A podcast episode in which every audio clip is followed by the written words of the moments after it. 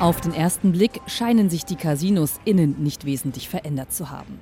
Die Automaten blinken und plärren vor sich hin. Nur wenige Besucher tragen eine Maske. Pandemie, war da was? Jessica und Romeo meinen jedenfalls, dass das Coronavirus in Las Vegas so eigentlich nie existiert habe. Ich bin zum Beispiel super gesund und rate dir, nimm einfach dein Vitamin C. Die Touristen sind hier, um Party zu machen. Jessica trägt dazu ein Plastikkrönchen. Mit ihrer Freundin teilt sie sich ein giftgrünes Alkoholgetränk. Corona sei hier kein Problem. Die Sonne tötet das Virus schon ab, meint Jessica. Es ist jetzt schon sehr heiß draußen. Ich fühle mich hier sicher, ganz normal.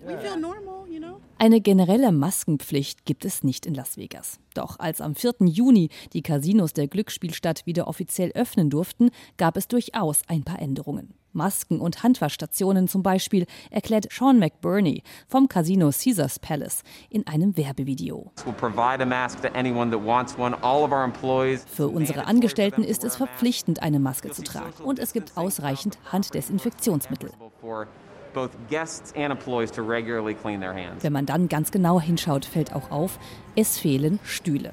Um Abstände zwischen den Spielern herzustellen, haben einige Casinobetreiber jeden zweiten Stuhl an den Automaten entfernt. An den Roulette- und Blackjack-Tischen wurden teilweise Plexiglaswände eingezogen. Wer in sein Hotel eincheckt, bei dem wird mitunter die Temperatur mit einem Stirnfieberthermometer kontrolliert.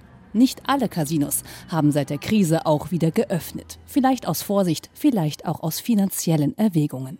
Seit der Wiedereröffnung schnellen die Coronavirus-Fälle in Las Vegas jedenfalls in die Höhe.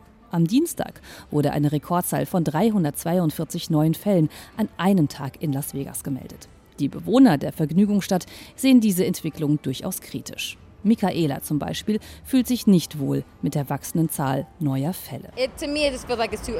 Es fühlt sich einfach zu früh an und die Bürgermeisterin hier scheint sich nicht wirklich um uns zu scheren. Es fühlt sich an, als wären wir Versuchskaninchen in einem großen Experiment.